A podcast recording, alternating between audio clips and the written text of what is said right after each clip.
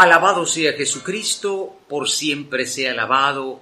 Hermanos, preparemos y trabajemos por ese Rey que viene para que su reino esté presente en el mundo. Aleluya.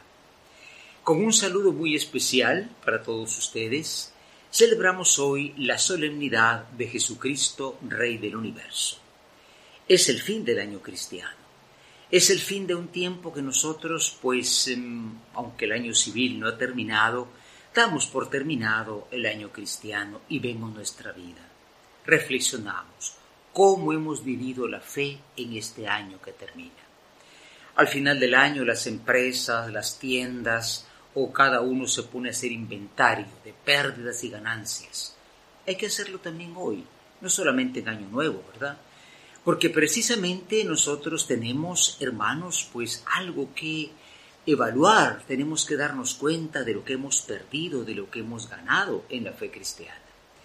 Y naturalmente nos preparamos para el encuentro con el Señor, que como digo, no se sabe si es hoy, mañana, pasado, pero Él vendrá aquel que se interesa por nosotros. No es un desconocido, es alguien que nos ama y que dio su vida por nosotros y nos va a examinar sobre todo sobre el amor. Qué importante el mensaje de la palabra de Dios, porque este que viene es, como decía, esta elección del joven David, David quiere decir amado, ¿verdad? Es el pastor de nuestro pueblo, uno de nuestra sangre, de nuestra raza, es elegido rey de Israel. Bien, más que David, el que viene es un hermano nuestro, el que reinará es un hermano nuestro. Una persona me decía una vez, mire, tengo un pariente en lo más alto del gobierno, y se sentía feliz. Bueno, los gobiernos pasan, los mundos se acaban, piensa que Jesucristo es tu hermano, y que el que viene como Rey del universo es verdadero Dios y verdadero hombre, y conoce tus penas, conoce tus problemas. Qué importante por eso lo que dice el Salmo, ¿verdad? Que es un canto muy conocido. Qué alegría cuando me dijeron vayamos al encuentro del Señor.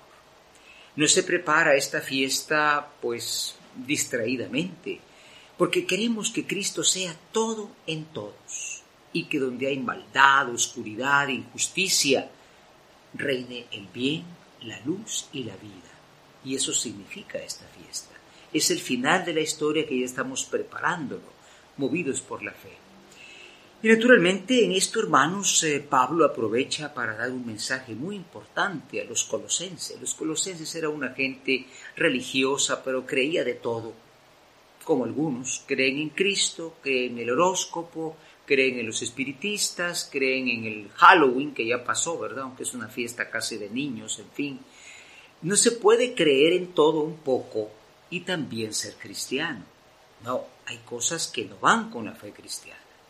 Entonces, espiritismos, horóscopos, trucos, eh, brujerías y todo eso, no. Cristo es el centro de nuestra fe, está por sobre todo.